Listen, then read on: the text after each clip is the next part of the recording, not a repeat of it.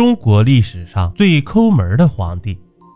道光元年（一八二一年），道光皇帝即位之初，就发表了一篇题为《欲治声色或利欲》的节俭宣言书，这表达其崇尚节俭的理想和倡导节俭的目标，颁布全国。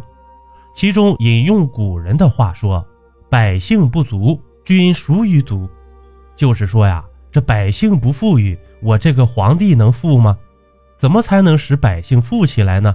他说：“我给你们省。”这生活中啊，道光皇帝带头节俭，他使用的只是普通的毛笔、砚台，每餐不超过四样菜肴。除龙袍外，衣服穿破了就打上补丁再穿。同时规定，嫔妃平时不得穿锦绣的衣服，除太后、皇帝、皇后以外。非节庆不得食肉，这道光皇帝对皇后非常的敬重。有一次，这皇后生日，他决定为皇后祝寿。于是呢，这满朝亲贵献上寿礼，拜完寿留下赴宴。开宴后啊，众人发现每人面前只有一碗打卤面。后来听说呢，为此次寿宴，这道光帝特批御膳房宰了两头猪。这皇后很高兴啊。因为道光帝曾明确规定，皇帝生日的万寿节、皇后生日的千秋节及除夕、元旦、上元、冬至等庆贺礼仪宴都停止举行。这一次啊，算是破例了。对道光帝节俭推波助澜的是武英殿大学士曹振庸。这曹学士平日花一文钱都要打算盘。这样天性爱节俭的人和道光帝正好算得上一对儿，皇帝自然和他十分投机呀。这每天这位曹学士都被召进宫长谈，这太监们还以为皇帝和大学士商量国家大事呢，谁知留心听时，每天谈的都是家庭琐事。这一天呢，曹学士穿一件破套裤进宫，两只膝盖上补着两个崭新的掌。这皇帝见了，便问道：“补这两个掌要花多少钱呢？”这曹学士奏称需三千银子。这皇帝听了十分诧异啊，说：“朕照样打两个掌，怎么内务府要报销五两银子呢？”曹学士忙推说：“皇上打的掌比臣的考究，所以价格贵。”道光帝叹了一口气，从此逼着宫里的皇后、嫔妃都学着做针线。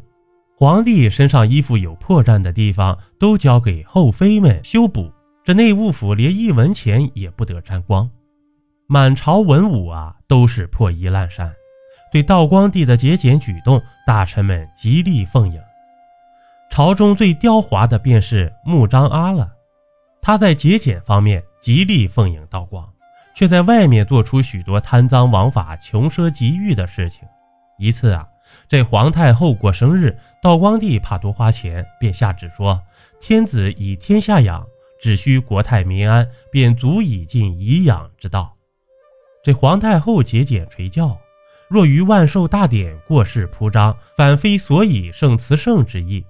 这万寿之期，只需大小臣子入宫行礼，便足以表孝敬之心，勿得过世奢靡，有违祖宗处设崇俭之遗训。钦此，这圣旨一下呀，大臣们对皇上省钱的意思，个个心领神会，便由穆相国领头，和皇上说明，不需花内堂一文，所有万寿节一切花销都由臣民孝敬。这皇帝自然高兴啊，下谕立一个皇太后万寿大典筹备处，委穆相国操办。这穆相国背地里借着承办万寿的名义，到各省大小衙门勒索孝敬。这小官员拼拼凑凑，从一百两报销起，总督部臣直报销到三五十万为止。这场万寿啊，穆相国足足得了一千万两银子的好处。道光帝哪里知道这些啊？此时北京城里的旧货铺子把库存的破衣烂衫都卖了个好价钱，这旧衣服卖的比新的还贵。有些穷京官啊买不起，就只好自己做旧。把新袍子弄脏弄破，加上补丁。这道光帝啊，眼见满朝文武都穿旧衣破袍，认为自己勤俭节约的理念已经深入人心，于是节俭的更加起劲儿了。在道光皇帝的影响下，表面看起来官场风气有所转变，其实呢，这只不过是作秀罢了。道光皇帝啊，在节俭过日子外，还倡导节俭治国、节俭治军。他不但平时俭以律己、俭以律臣，就是赏赐有功之臣吃顿饭，也节俭到家了。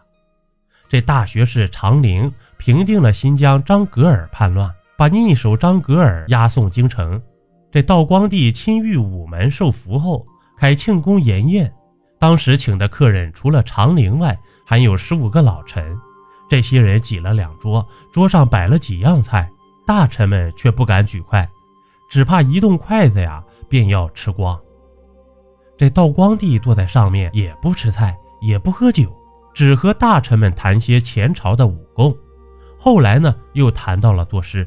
君臣啊，即洗脸起居，做成一首八十句的七言古诗，即当时君臣之乐呀。在席上呢，谈论了足足两个时辰，这菜呀还不曾吃便散席了。后来呢，在探讨新疆设防方案时，将军们提出的方案始终无法通过。本来呢，将军们已经考虑到道光皇帝的吝啬。这准备啊，上奏仅要一万八千名士兵镇守新疆，但是呢，道光皇帝一下子就给砍去了三分之二，只批准啊这清军留守六千人。将军们愤然回击，提出专防新疆东部、西部自治，不予设防的方案。道光皇帝又大骂他们放弃新疆防守，指责其居心叵测。这经过几年的争执啊，根据《清史稿》记载。最后决定于各省绿营兵额内才百分之二，遂省三十余万，以为回疆兵饷。这方案啊，才得以通过了。订阅关注不迷路，中国历史趣闻录。感谢收听，下集更精彩，咱们下集不见不散。